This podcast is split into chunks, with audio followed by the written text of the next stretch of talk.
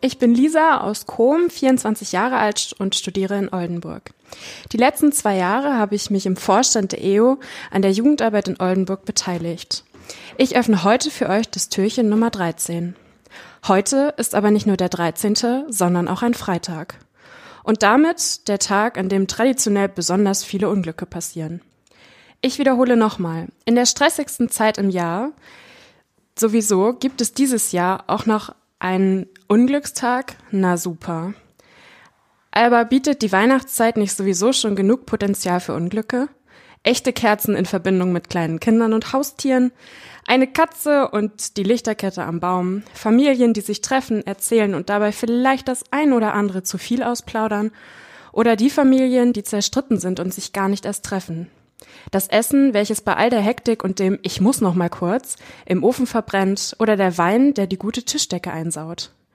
Die Geschenke, die nicht richtig sind und allein die Tatsache, dass Geschenke nicht richtig sein können, ist all dies nicht bereits genug Potenzial für Stress und Unglück?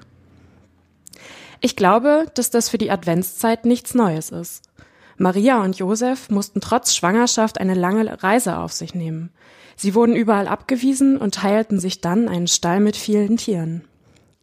Und doch, oder vielleicht gerade deswegen, erscheint ein kleines Licht mitten unter ihnen. Also ja, die Weihnachtszeit hat Potenzial für sehr viel Unglück, aber eben auch das Potenzial zu großem Glück. Vielleicht finden wir es in einem ruhigen Abend auf dem Sofa oder einem besinnlichen Moment unter dem leuchtenden Baum, wenn alle anderen am Weihnachtsabend bereits eingeschlafen sind. Und dann wird aus Freitag, dem 13., ganz plötzlich ein Tag voller Möglichkeiten für ein kleines Glück.